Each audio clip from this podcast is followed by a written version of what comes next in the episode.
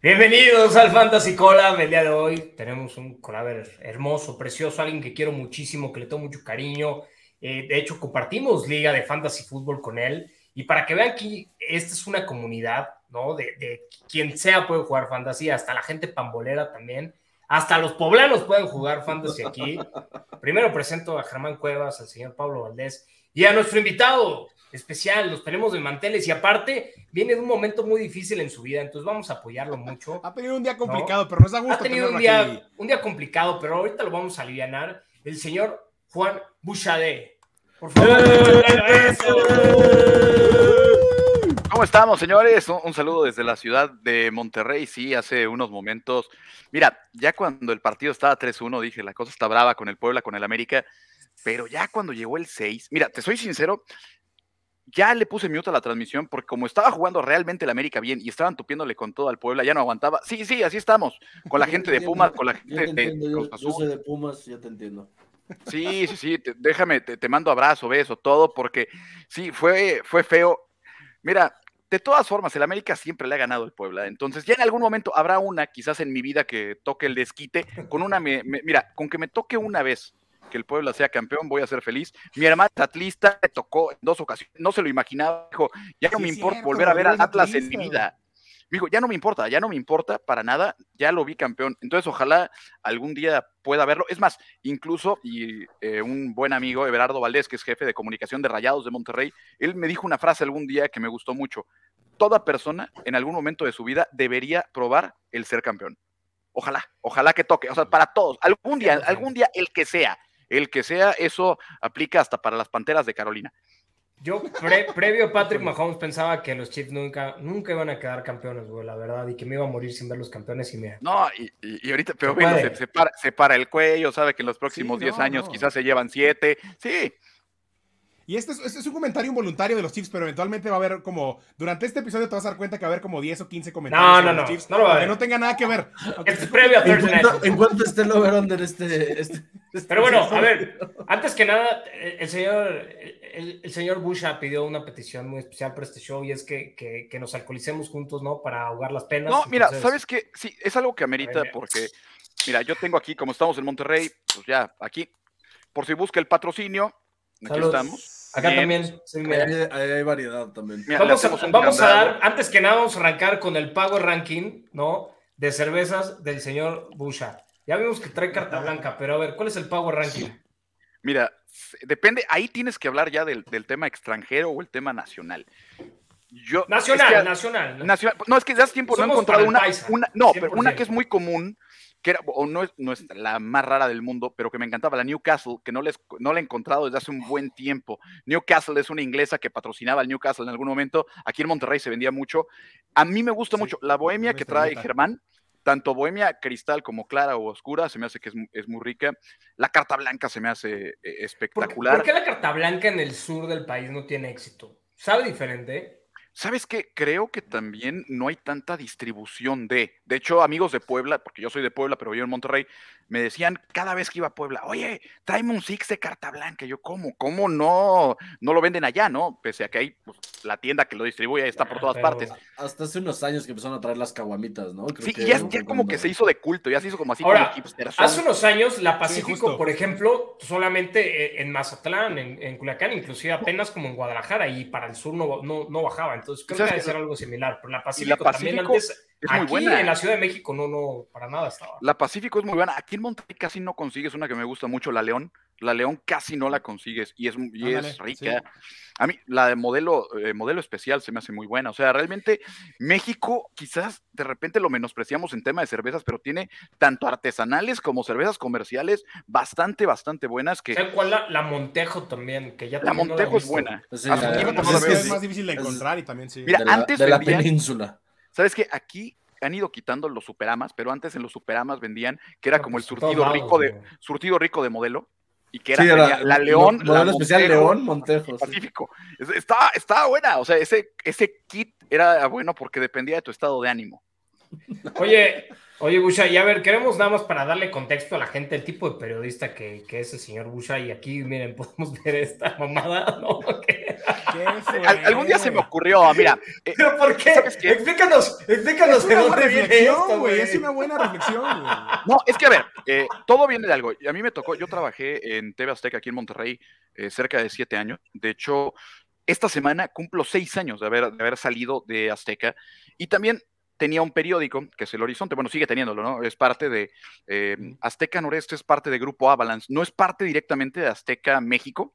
Es de, del hermano fregado de Ricardo Salinas Pliego, Guillermo Salinas Pliego, que tiene la Arena Monterrey, Arena Ciudad de México, Azteca Noreste, eh, esas cosas, ¿no? Sí, está fregadísimo. Eh, no, y que aparte es un tipazo.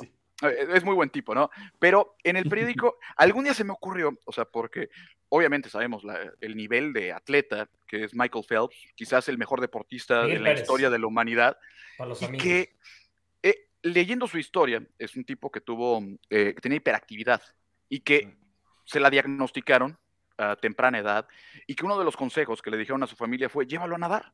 Y se dieron cuenta de que pues era como un tiburón, ¿no? O sea, eh, pero esa columna se me ocurrió porque dije, sí, y de hecho no la he leído hace un chorro, pero porque esa fue por ahí de, de 2016, pero dije, si Michael Phelps hubiera nacido en México, ¿qué hubiera pasado?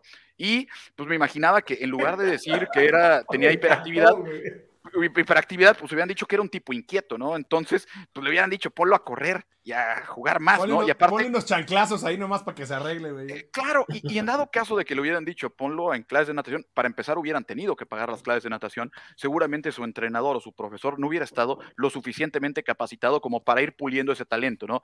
Y que en esa columna lo que se me ocurrió es que, a ver, en un país de 130 millones de habitantes, no quiere decir que no haya personas con talento. El tema es que es difícil cuando hay otras prioridades o hay otros desvíos de dinero monumentales el poder eh, llevar a los deportistas a buen causa, porque creo que gran parte de, de lo que tiene Estados Unidos, lo que tiene China, es la detección del talento y que saben pulirlo porque tienen Sí, la- resueltas otras cuestiones, entonces le pueden meter al deporte, ¿no? Y se me ocurrió, es más, creo que Miguel Pérez había nacido en, en, en Barran, ¿en dónde? En Veracruz, en alguna parte de, puse ahí de, de Veracruz, ¿no? En lugar de Baltimore, puse, no me acuerdo, pero por ahí se me ocurrió, ¿no? Pero sí me tocó en algún momento es- escribir ese tipo de cosas. También puedo escribir cosas serias, pero se me ocurrió porque era una especie de sátira, ¿no? De, de lo que se No, vive no, en no, nuestro y, país. y- y- y claro que es así, pues, ¿no? Y es, me llamó mucho la atención, me gustó mucho porque recién, recientemente lo acabas de tuitear y, y me, me lo, justamente me lo eché y me dio mucha risa, pues. No, Pero que me gustó la, o sea, justamente cómo, cómo lo pudiste plantear de una forma muy, muy irónica, pues, ¿no? O sea, No, eh, y, y, sabes, me tocó, eh, yo tuve la oportunidad de asistir a Juegos Olímpicos de Londres 2012 y no voy a mencionar nombres porque allá puedo quemar eh, más gente, pero... nombres, tocó- nombres, no, no. Qué no, malos, de qué deportistas. malos. Qué No, malos. es que aquí, aquí la cuestión es, en, esa, en esos Juegos Olímpicos en particular, había deportistas que no alcanzaban lugar en Villa Olímpica o en algún departamento o algo en Londres, y los directivos, los federativos de México estaban en el mejor hotel. Nos tocó que una deportista regiomontana que iba como suplente, eh, pero estaba calificada a Juegos Olímpicos, tuvo que hacer un tendido en el departamento donde nos estábamos quedando los de Azteca Noreste y sus entrenadores en otro cuarto, un tendido en el piso, porque no tenían lugar donde quedarse, ¿no? O sea, y esas son de las cosas que dices, ¿por qué el deportista mexicano eh, no avanza? Al que sí podía mencionar, José Carlos Herrera, que en su momento era el, el deportista, el mexicano más rápido, que compitió en dos Juegos Olímpicos en 200 metros, él le compraron su vuelo de regreso. Lo único que lo apoyaron en ese momento fue con los vuelos, y el vuelo de regreso era el día de la semifinal de su prueba. O sea, le dijeron, tú no vas a pasar, te regresas antes. A ese nivel, ¿no? Y por eso se me ocurrió eso, o sea, el, tema de que no hay apoyo, no hay los deportistas muchas veces llegan a Juegos Olímpicos, en su vida han estado en un escenario con un estadio lleno, se los come la presión, también eh, están preocupados por si su familia consiguió boletos o no, cosa que ya de los países que son potencias en deporte, lo menos que se preocupan es en eso, porque saben que todo está resuelto. Entonces, básicamente en esa columna, pues yo digo que si Michael Phelps hubiera sido mexicano, no hubiera pasado nada con él, lamentablemente. No, y creo que muy, muy acertado y pues pronto también vamos a ver un poquito de eso con, con la selección, ¿no? Ahora tengo que Eh, tomar más por tu culpa. Sí, no, no, de hecho, si quieren aquí ya después nos quedamos. Este, tenemos de qué hablar. No, no, pero e- es parte de, pero sí, eso es algo de las cosas que, que he hecho, señor eh, Katsuo Gallardo, aunque tengo que decirlo aquí, respetuosamente lo llamo mi sensei del fantasy porque siempre está eh, dispuesto a dar consejo. Eh, se puede equivocar a veces, ¿Por qué Pocas. Sensei? Pues será porque tiene, porque tiene, como tiene rasgos de la India, ¿no? Tiene rasgos españoles, de, por eso mismo. Ey, cuidado que, que bueno, no vale madres. Ya, ya nos iba, ya nos iba. No, no, no, no, no, no, no, pasa nada, no pasa nada.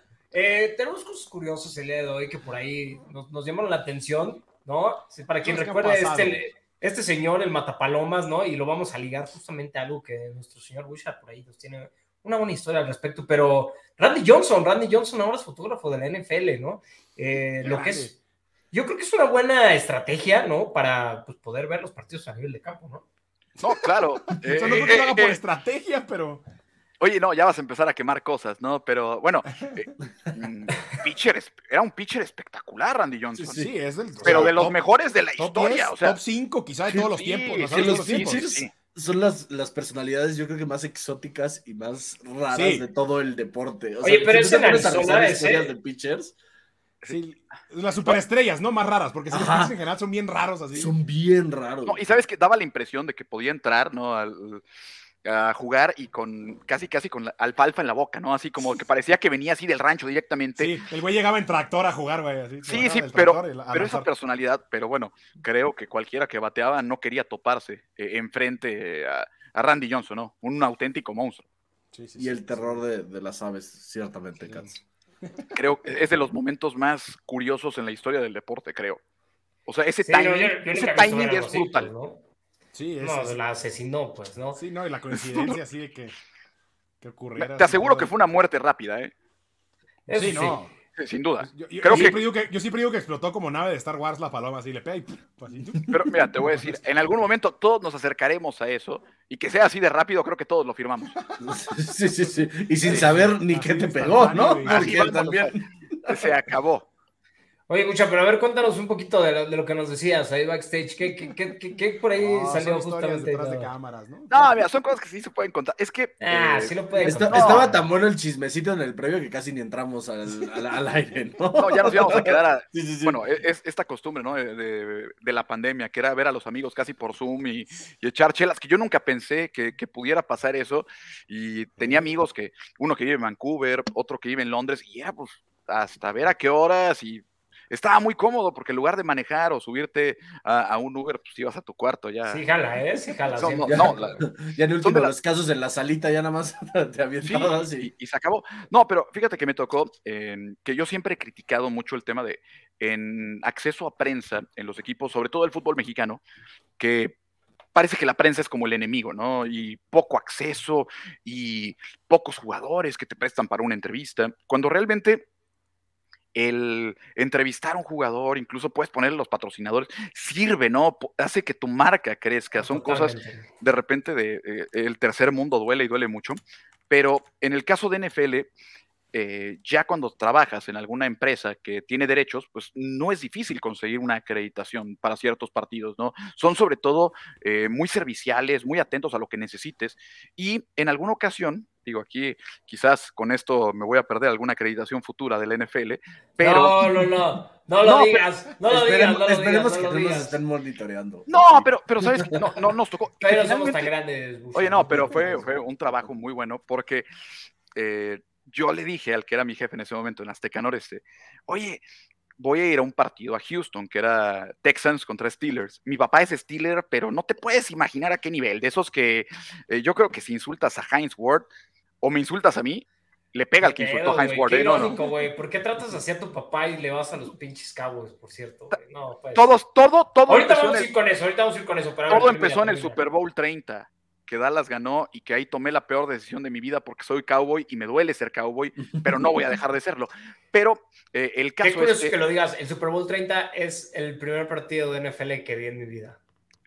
mira, para mí ha de haber sido como el quinto, pero yo me, ac- me acuerdo mucho de eso. Y Dallas le ganó a Steelers y ya con eso, pues, bueno, pero fue el último, o sea, fue como una maldición, tomó una decisión Ni pésima. lo dones, Todos, todos caímos en el camino del mal ahí. Sí, eh, de hecho, los nacidos por ahí entre 85, o 84 y 88, 89 quedamos malditos por ese Super Bowl, pero eh, bueno, iba al partido, yo ya tenía boletos realmente, y le dije a mi jefe, oye, me voy a, nos acreditamos y pues voy a hacer alguna entrevista, ¿no? Porque había un programa de NFL y que me sirvió que sí pude entrevistar a, a Troy Polamalu, bueno, uno de los mejores jugadores en la historia del NFL realmente, y, pero el que era el camarógrafo era mi papá, le dije, oye, te vamos a acreditar como camarógrafo, pero tienes que rifarte como camarógrafo. Entonces, él, la verdad es que súper bien, tenía su cámara. Realmente no hubieras notado la diferencia, porque obviamente no puedes grabar No, en el, dentro del bien, o sea. Oye, pues era, pues digo, también, el, el toma y no, no te muevas, ¿no? Y la entrevista a Troy Polamalu, y él era el camarógrafo. Ya después, una cosa que está súper penada es que te tomes la foto con el jugador o algo así. Pero dije, a ver, ya estoy aquí, pues se la voy a tomar. Ya. De hecho, incluso eh, él tenía guardada una mochilita el jersey de Heinz Ward. Y vimos a Heinz Ward y le dije, oye, tienes una pluma. Mira, aquí ya, si nos corren, no pasa nada. Y mi papá, en la sala de juegos que tiene en su casa, tienen marcado el jersey de Heinz Ward, firmado por Heinz Ward. Y, digo, fue como una parte de, obviamente, pues, mi papá es mi ídolo, ¿no? Me ha hecho, él, si me gustan los deportes es por él y que me ayudó, bueno, mi papá, pues obviamente me, me ha hecho lo que soy en general Ah, está de fue como, eso. fue como poder retribuirlo un poquito y ahí yo lo vi. O sea, fue la, la única vez que he visto a mi papá como niño chiquito, porque estaba pues, en el vestidor de los Steelers, del equipo que... Y veo cómo vio a. Heinz Ward y dije, bueno, quizás ya no vuelvo a entrar a un partido más. Eh, y Pero- dije, y- pero no pasó nada, eh, no pasó nada y ahí está. Y espero que, que si la NFL... No, pero pues, creando, es no, una super historia, o sea, de bonding, de todo, güey, no mames, Sí, sí, no, madre, güey, no. Y que le hayas podido dar la oportunidad así a tu jefe de algo así, ¿no? Y es una Oye, excelente historia, oye, no mames. Y sabes que y Polamalu salió lesionado en ese partido y me gustó algo mucho de él, que era un tipo muy sencillo, que ves cómo salen todos los jugadores después de los partidos o antes, ya sabes, el, el traje Adams, ¿no? exótico. Se pregunta a Davante Sí, Adams ayer. No, no, pero el, el traje exótico y el look, él salió literal con unos jeans, con una playera. Antes de la entrevista sí nos dijo, por favor, déjame guardar sus santitos. Guardó varios santitos, los metió, pero en lugar de, ya sabes, de la maleta de supermarca, como en un morral, o sea, todo tranquilo. Y la entrevista, y se fue. Y me lo topé después en un en el estadio de los Vaqueros de Dallas, fue un Cowboys contra Steelers, que también fui con mi papá. Esa vez no lo acredité, esa vez nada más yo fui a trabajar, pero me lo topé en un pasillo.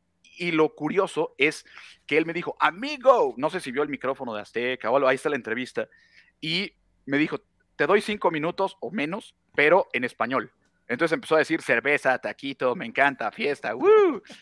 Pero al final me dijo que Dios te bendiga, es un tipo muy religioso, ¿no? Pero súper bien. Y, y aparte lo que me sorprendió es, era un monstruo que podía taclear y derribar al que fuera, pero no era más alto que yo. Yo mido un 85, digo, no soy chiquito, pero Polamalu eh, era más chaparro que yo. O sea, yo decía, este quizás lo veo en la calle y se la armo de jamón. Y Yo- me yo va a nunca he tronar visto- tres dientes de una cuchillada. Que aparte el promedio de altura en la NFL creo que debe ser, está rondando más el 1.90, ¿no? Y aparte es que no se veía, o sea, obviamente hay jugadores que tú los ves, la musculatura, no se veía tan fuerte. Ah, pero obviamente los, lo estaba. Los skills position, o sea, eh, un cornerback, todo están oscilando más en, en una estructura de busha, pues mil veces. Pero- pero 80 y un por la 85. Pero no estamos hablando de un tipo que se consideraba físico en su estilo de Sí, jugar. Sí, no, no, no, y pero entonces sí digo, Bob curioso Sanders casi, no. casi era de mi tamaño, güey. Sí, ¿no? Bob Sanders era pero digo, de Bob Sanders duró tres años. Un por lo menos. 5'9 casi, casi. güey. Sí, Bob Sanders o pero sea, duró tres años, güey. A mí me sorprendió eso, ¿no? Porque obviamente hay, eh, en ese, me acuerdo, ese día, el primero que estuve en Houston, ves al Big Ben y te das cuenta por qué era el Big Ben, ¿no? El- Era un tipo sí, muy mucho. Alto, muy grandote, que, que me sorprendió que, que no se veía muy fuerte, o sea, no, no tenía como que tanto músculos tan, eh, se veía muy grande, pero no se veía muy musculoso, ¿no? Digo, me tocó esa vez, estaba James Harrison, no sé si recuerdan un partido en el que finalmente terminan fracturándole el pómulo y que fue, fue contra Texans, y me acuerdo que pues, ahí puse el micrófono, ¿no? El chacaleo, eh, y le dije, oye, ¿cómo está el ojo? Y me acuerdo que contestó, the eye is gonna be fine, period. Y mientras estaba contestando eso, se iba desvistiendo. Se iba desvistiendo. Ya después quedó completamente desnudo. Y me dice, ¿Can I go? Le dije, no, pues, papi, dale para donde quieras. O sea, pero conmigo no. Dale a donde sea. favor, vete, güey.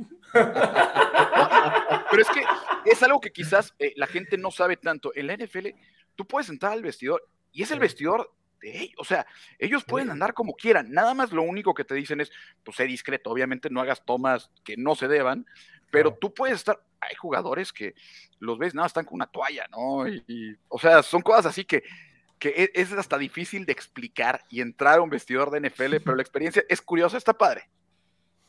Digo, eh, no deja de ser que si, si te dice James Harrison, can I go? Y está completamente desnudo, créeme que vas a salir corriendo para el otro lado. No, lo que yo creo que lo que te diga, o sea, Harrison le haces caso, güey. No, no, se le haces de perro. Con, ropa, sin ropa, lo que te diga le haces caso. No va a poner a discutir. Deja tú, y el problema es que por más que salgas corriendo, si él te quiere alcanzar, lo va a hacer. Entonces, ese es el problema. Tienes que correr y rezar. Bueno, pues ya, ya vimos, ¿no? La, la, extraña combinación, ¿no? De irle al Puebla, a los Cowboys y el por qué. Y te teníamos un pequeño quiz muy rápido para pasar ya a, nuestro previo de Estrés de Net. Vamos a sufrir, vamos a Quédense, que se queden entre Cowboys. Vamos a hacer como terapia en pareja aquí, vamos a sufrir juntos. venga, venga. en, en, este X versus Y de, de Cowboys, y a ver a quién prefieres y por qué. Empezamos con la que es para mí la más difícil de todas y no por nada bueno. Eh, Jason Garrett contra Mike McCarthy. ¿A quién prefieres? ¿Con quién te ¿Puedo quedarme callado?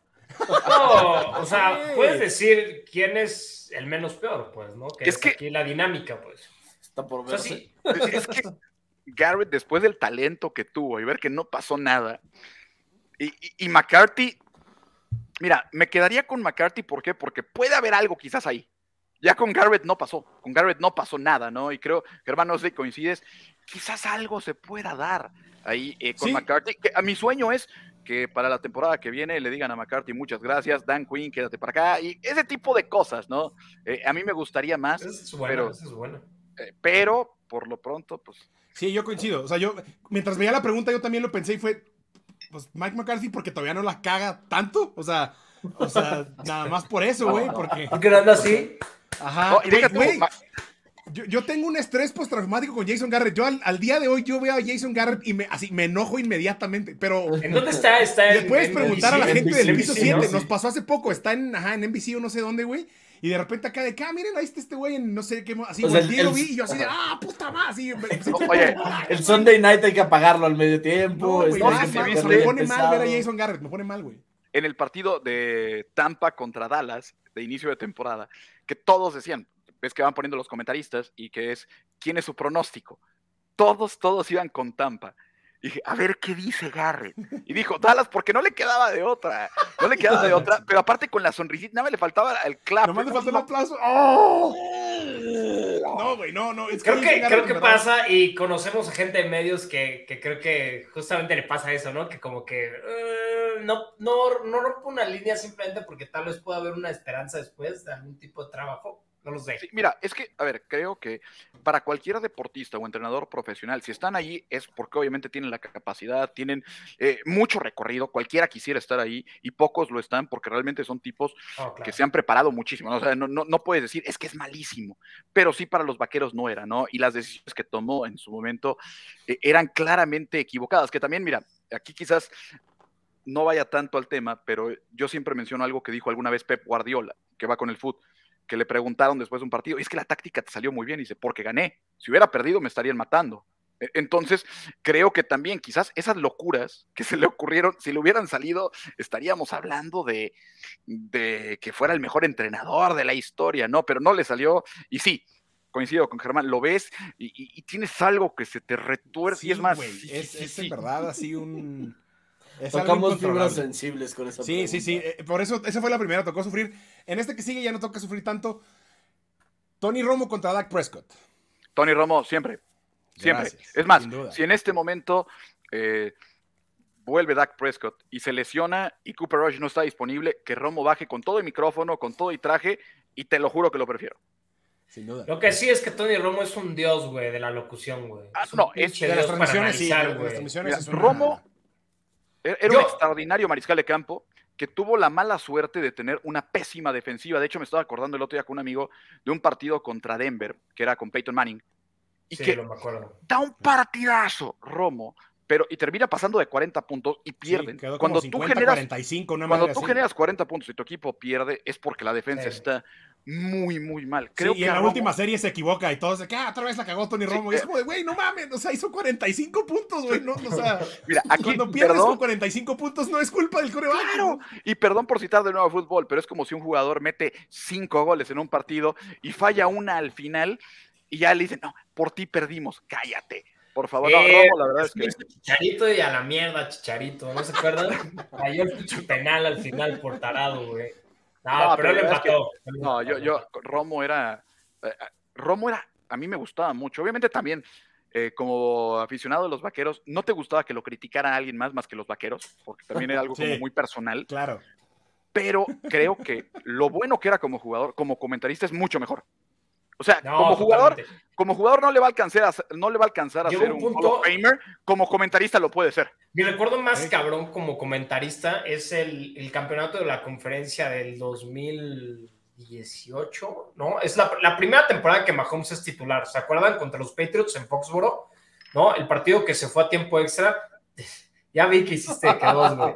No, pero me, me frustró muchísimo Tony Romo porque fue en el drive este donde justamente que es para, para darle la vuelta, ¿no? Después del touchdown de Tariq Hill, si no me equivoco, que es con el que ya parece que ma- matan el partido. En, en el drive del upside, ¿se acuerdan que, que, que ya habían interceptado los Ah, chips? claro. Habían ganado, güey. Y, y bueno, en ese drive, ese cabrón así, ah, miren, ahí se puso Rob Gronkowski en el slot, que no sé qué, vean ahí en el soft zones, pum, ahí, primero y diez, güey. La cantó como cuatro veces. Si ven ese drive, Sí, canta como cuatro jugadas al hilo, güey. O sea, ese güey dice exactamente lo que va a pasar, lo que, exactamente lo que hace Tom Brady y pasa así. Yo así de, cállate a la verga, les estás diciendo qué, va, qué, qué hacer, güey. No. O sea, en mi puta frustración así de que todo le salía.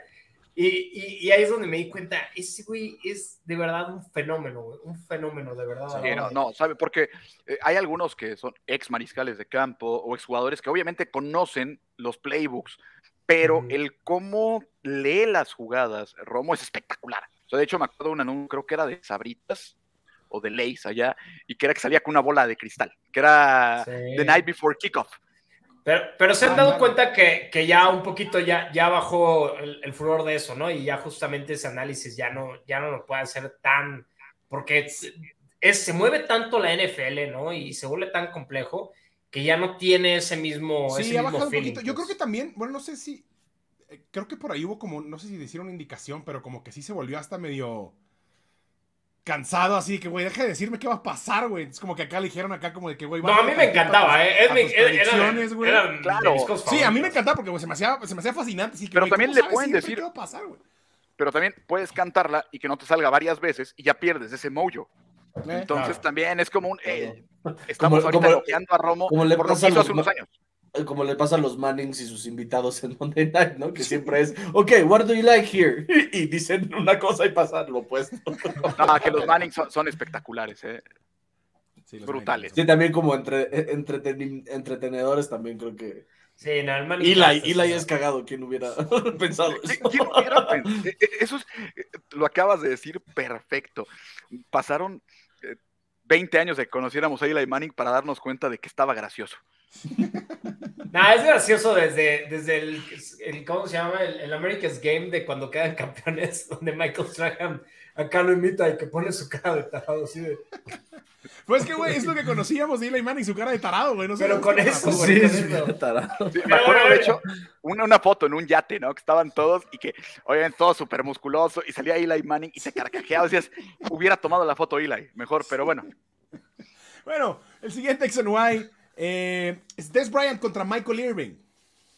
Uy, mira, ahí entra eh, el tema de, obviamente Michael Irving me tocó verlo en una forma casi como, lo que recuerdo de él es como idealizado, ¿no? Porque era la época de los Correcto. vaqueros gloriosa y que creo que si nos ponemos a pensar así, esto puede levantar ámpulas. Creo que era más talentoso Des Bryant, pero le tocó jugar en un mejor equipo a Michael Irving. Creo. Por eso me quedaría con Michael Irving. Pero creo que así, talento, Des Bryant era un talento brutal, que también tuvo muchos temas extra cancha, hasta las Des Bryant Rules, que no le ayudaban ni tantito.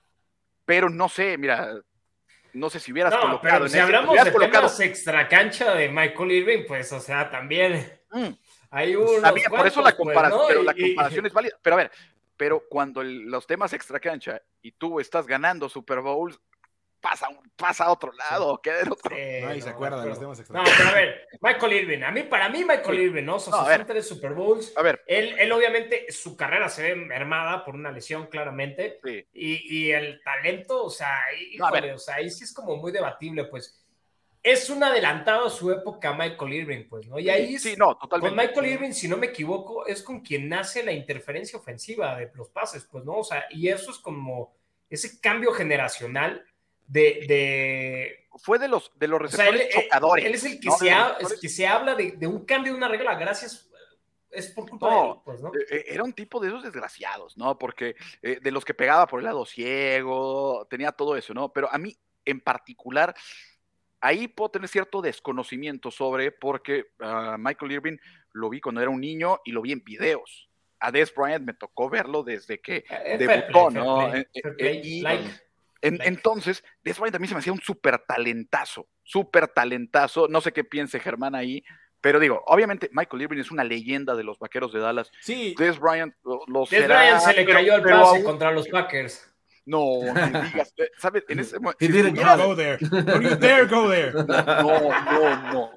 El otro Ya, ya está en modo Jaime Duende Katsuo con la chela. Ya, ya, los, ya. los está picando, los está picando. No se enganchen, hermanos. Ay, pero qué sabroso. Sí, pero yo coincido, o sea, coincido en el tema de, digo, sin duda Michael Irving es una leyenda más grande en el espectro cowboy, pero sí, pues digo, para nosotros que nos tocó ver más completa la carrera de Des Bryant de principio a fin, tampoco es tan descabellado irse con Des Bryant, porque sí la realidad es que, que- que nos, no- o sea, que, que nos tocó ver muchas cosas muy espectaculares ese güey. Terminó siendo el líder en touchdowns de, de- de los Cowboys, en, en touchdowns por recepción, por encima Y incluso de Irving. Es otra época y hay muchas cosas que, que- que- que comparar, ¿no? Contrastar. Todavía sí al creo ex que- Y le vamos a agregar una Z. CD Lamb puede llegar a pasar a Des Bryant. Juega con el mismo número. Yo creo que sí puede. Ya se tardó. O sea, yo esperaba una explosión más pronta. Pero yo creo que sí puede. O sea, el talento como quiera está ahí. Es demasiado talentoso ese güey. Es nada más que se, que se discipline un poquito, que, que, que pula ciertos aspectos de su juego. Yo creo que sí puede también llegar a ser un monstruo histórico. ¿No te parece de CD Lamb que puede cachar las más difíciles, pero que se le vayan las más fáciles? No, no Sí, mames, sí, pues la que se le cayó el otro día. güey. Eh, Eso, Eh, eso es lo más frustrante. O sea, como que hay, hay, hay cositas así que luego vuelven a, a- así lan frustrantes. Pero Eso es lo que me preocupa de decir Silam, que, Estilo que es Deontay propenso a los Johnson, ¿no? drops. Es propenso a los drops. O sea, ese es el único tema que, que veo, pero sí, o sea, ese día se le cae así de las manos y después hace la atrapada una mano de touchdown, ¿no? Porque De hecho, ahí salió su día. Hay un comercial en tele en Estados Unidos, no me acuerdo de qué, es de una cadena de comida, no me acuerdo cuál es, pero es del, del número 88 Del 88, y de la leyenda del 88, 88 y está espectacular. Lady A Club. Ajá. Sí, exactamente. Sí, que a mí no me gustó A que ver. se llama agarrada del 88, pero bueno, eso ya es. No, creo que está gustado. chingón, porque es como. Está chido que se sea la tradición, Es ajá, la sí tradición, sí. o Mira, sea, para empezar, el 88 creo que se debió haber retirado antes de Des Bryant. Creo. Sí.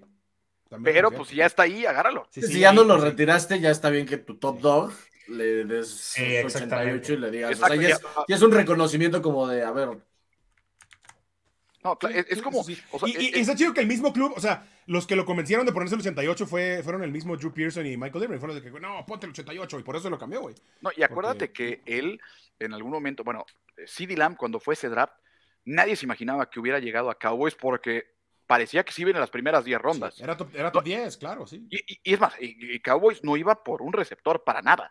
Y les llegó y dijo, es así como me pasó en el draft del Fantasy con los Von Rossum, luego les platico de eso. ahorita, Ahorita lo vamos a a, ver, ahorita, ahorita lo a revisamos. Pero a ver, ¿cuál, cuál sigue, Germán? ¿Cuál sigue en nuestro cuestionario? Sigue, Cowboy. sigue, sigue Tom Landry contra Jimmy Johnson. No, a ver, es que checando los números, si tú te son dos Super Bowls contra dos Super Bowls, contra, ¿qué fueron? Con, bueno, dos y ganados. medio. Contra Ganados. 2.5, ¿no? Así. Sí, digo, 2.5 ganados, porque también eh, a Tom Landry le tocó perder 3. Pero Tom Landry estuvo casi una vida, es más, más de la vida, más de la mitad de la vida de cualquiera de nosotros estuvo como head coach de los vaqueros.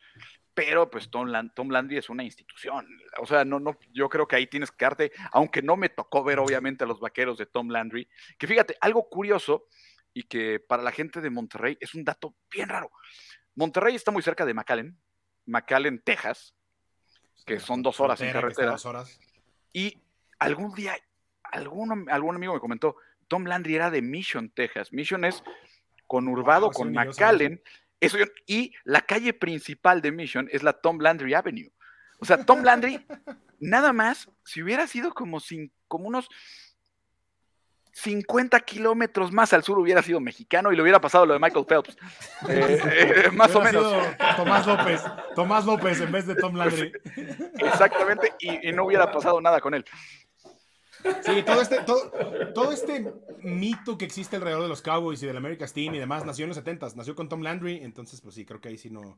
Pareciera con- que es una discusión que está más cerca, pero la realidad es que no. A ver, No, la- pero también, ojo, ojo, el, el How About How- Cowboys, How About ese Them también, Cowboys. ese también es. Sí, o sea, en los 90 como quieres un renacer, ¿no? De, de todo este hype cowboy, pero sí, el, el origen viene, viene de Tom Landry. De los 70s. y es más, A ver, pero y, esta, y esta que queda se la hacemos a todos los Cowboys, se la hicimos Sí. al abuelo también. A ver, tenemos Emmitt Smith o Dion Sanders. Y aquí no lo voy a plantear como ese día, simplemente a ti, a ti personalmente, ¿quién se te hace mejor?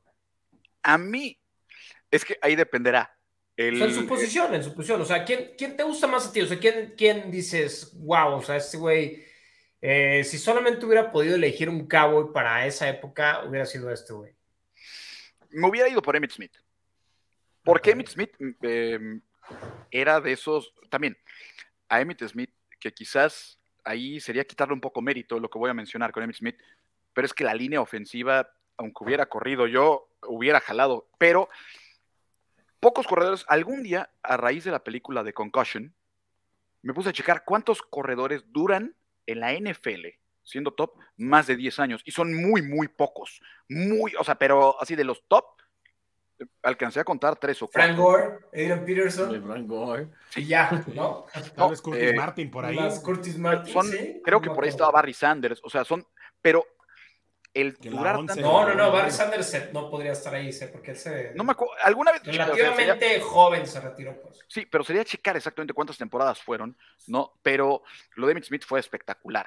Y Dion Sanders es un tipo que es un show, es un showman y que jugaba fútbol americano, jugaba béisbol y es uno de los mejores esquineros para muchos, el mejor de la historia. Era un tipo, quizás Dion Sanders puede haber sido el mejor atleta que ha llegado a la NFL. Puede ser, puede ser, o sea, por la capacidad atlética que tenía en general. Pero yo cuando estaba chiquito, así como con Germán, con aquel Super Bowl 30, Híjole. eh, seguías a los Vaqueros de Dallas o era el número 8 o el número 22. Sí, No, yo Katsuo- siempre sigo- sigue esperando que alguien diga Dion Sanders, pero es que en, Sí. en el, en el, en el, en el, en el ecosistema No, cowboy, en no, no, a ver, a ver, a ver. Entiendo por qué, y, y estoy de acuerdo con ustedes. Simplemente para mí, y, y- y digo, creo que es un poquito de, y esto es como cada quien vive la NFL, pues, ¿no? A mí, Dion Sanders, particularmente, a diferencia, y esta va a ser la tercera vez que hago referencia, que todo el mundo puede pensar que mi jugador favorito ever and forever, y va para allá, ¿no? Puede ser Patrick Mahomes, pero no. Mi jugador favorito all time es Dion Sanders. Es Dion Sanders. O sea, de, de cuando era pequeño y los highlights que veía, lo que más me gustaba era Dion Sanders, 100%. Y todo, pues, ¿no? O sea, en- de cuando se retiró, ¿no? En los shows post, todo, o sea, su personalidad, todo. Creo que es tan emblemático y que le dio tanto a la NFL, ¿no? O sea, justamente, ¿no? El, el- incluso cuando arrancaba en el NFL Network, ¿no? Para mí nunca ha sido, por ejemplo, los posts, ¿no? El, el- el top 10 de Dion Sanders y todo eso. Déjame en paz, Germán, déjame en No, paz. mira, por si, es que no, yo, yo entiendo lo que dices de Dion Sanders, que es un tipo que revolucionó. Y, y de nuevo, perdón, comparación con el fútbol, pero Dion Sanders fue el Jorge Campos de la NFL. Dion Sanders- esa comparación. es que, a ver, Dion Sanders, hagas. ojo, espérate, Estuvo momento. buena, estuvo buena. A ver, tú dime crecimos con Jorge Antes, Campos. antes de. Dion Sanders, ¿qué, qué esquinero lo veías de repente jugando como receptor? O sea, son de las cosas. ¿Y quién también jugaba béisbol? O sea, es un tipo que, Sí, que no. revolucionó, era un showman. No, Mira, pero el high step, no, aquí- los regresos de patada, pues, ¿no? O sea, todo, todo, Mira. todo. güey. presumo este que le mandé a hacer a mi hijo, que es un Zeke Elliott. Ah, de Dion Sanders. Ah, no. No, y, y que, Ya lo vi por la ombliguera, por la y ombliguera. que sabes que yo creo que de aquí le sale otra costura para luego cambiarlo a Dion Sanders, ¿no? Otro número que también debió haber sido, debió haber sido retirado. Sí, pero. A mí sí me parece un poco anticuado, ¿no? ¿Qué, qué- o sea, Mi Ewok, mi Ewok, sí. Que ha sido una Gran terrible edición de decepción Jersey. este año, pero bueno. Vamos a, a al una de nuestras. Vamos al fantasy ahora sí, antes de que se nos vaya la gente del fantasy. Que este tema no era de fantasy. bueno. También es de fantasy, pero Ah, vamos a, a revisar justamente, miren al señor, el señor Busha, que es líder de esta liga y que nos cuente de dónde está la liga, contra quién Oye. juega y qué y, y cómo formó este pinche trabucón, ¿no? De equipo. Mira, esta liga, eh, les mando un abrazo. Yo trabajo todos los días, tengo un programa de radio de 1 a 2 de la tarde aquí en Monterrey, en ABC Deportes, y hay dos programas que hablan de NFL. Uno en la mañana, se llama The Wall Street Journal, pero también creo que ya cambió de nombre, Butaca algo. Se me acaba de ir, o sea, porque acaban de cambiarlo. Y también están los mariscales, y traen como cierto pique ahí de quién sabe más de NFL.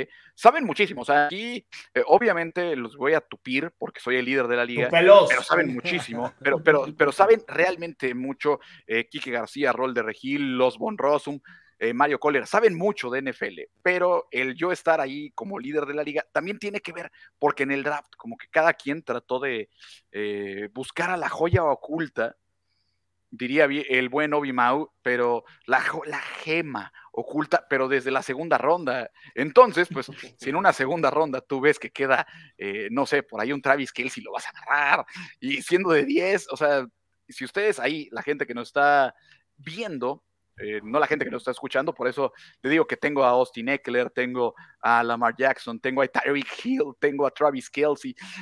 Cuando digo eso, han de estar pensando, ¿dónde estaban los demás en el draft? Yo tampoco sé. Sí, yo tampoco. No, es, un, es un trabucón. ¿La liga de cuánto se recuerda, no? Bien. es de 10, pero ¿sabes Es qué? de 10, pero de Oye, todas maneras. o sea, Y la semana muy pasada. Me tocó algo espectacular y que tiene que ver con tus Chiefs, sí, los Chiefs, eh, los malditos Chiefs, los vamos a terminar odiando, van a Sí, ser, otro, otra mensaje, Sí, seguramente. los Chiefs son los nuevos patriotas, Pero, pero, es lo normal, porque cuando ganas te tienen que odiar y está bien, bienvenido. Como la América, ódiame más, puta madre, o sea, ya, güey, ya, Busha, ya estoy haciendo como tú, güey, analogías con el fútbol, güey. no, güey. y, y tocando fibras, así nos llevamos, ok, bueno, pero, no, pero sabes que, Eso fue sin querer, ¿eh? Sin oye, querer. pero me tocó que estaba abajo en mi matchup, con ahí los que se ven, que es de Chief, que es un súper jefe así como, como tu Rubiates, y me, él tenía a Mahomes y yo tenía a Travis Kelsey. Y pues le fue a dar cuatro pases de anotación, entonces para Sí, él le subía, pero y es PPR, terminé ganándole por eso. Y él me mandaba mensajes, también se ve que se puso un cumbión. Desde el segundo me dijo, ya deja de- que le deje de dar pases de touchdown. Ya cuando llegó al cuarto ya estaba brutalmente alcoholizado y yo no, porque tengo un bebé de siete meses, no podía, pero, pero sí lo disfruté. No, Un saludo a los Rossum y a los demás que ahí voy de líder. Si me invitan a los programas para hablar de fantasy, con gusto, con gusto lo hago.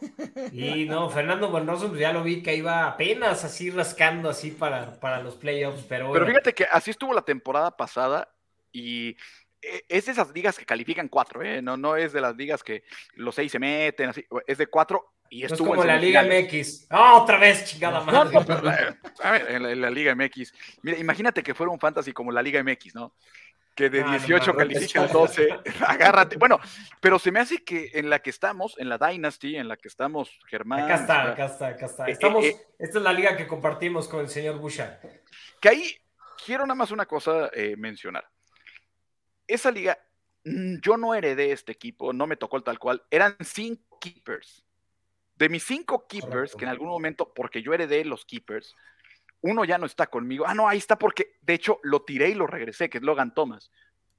Yo te sé decir cuáles eran, si no me equivoco. No, te voy a ver, decir, era dime. Amari Cooper, Ajá. Swift, ujú, DK Metcalf, eh, ¿quién era el otro? Jalen Hurts. No, no, no, no, No. ese lo drafteé. Sí, ese lo drafteé. Porque Fouché llegó después, sí. No, Sí, ese lo drafteé. Nick no, Hurts Chop, no fue, Chop, Chop, no Chop. fue keeper ni de Nick chiste. Chubb y Jalen Chop. Hurts, estoy casi seguro. No, no, no, Hurts No. no. fue, porque yo lo drafteé. Porque te voy a decir, o sea, ya Entonces después. fue Logan más que ha Thomas. sido Mike Evans, güey, fue Logan Thomas, fue Logan Thomas, no, fue Logan Thomas. Fue Logan Thomas, DK Metcalf, fue Swift, Amari Cooper y Chop.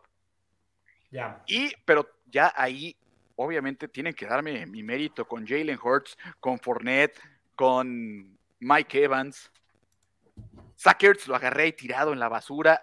Amon Razan Brown, mi Amon No, en el, Razan en el draft, en el draft, no la vas a ver, en el draft. No, ese fue, pero ese fue el draft. Christian Kirk lo agarré de la basura, estaba tirado también ahí. Y, que mira, es una liga donde eh, Germán tiene buen equipo, Katsuo tiene buen equipo. Eh, creo que hay dos o tres más que pueden. El Tuntún. Tuntún trae un equipo. Correcto, Tuntún, saludo. no, trae, no, trae una locura de equipo. Lalo Velasco. Trae un trabuco brutal. Lalo también trae buen equipo, pero de ahí en fuera no entiendo. Los otros van a estar pagando nada más como por tres años, así como. E, están como Chicago ahorita.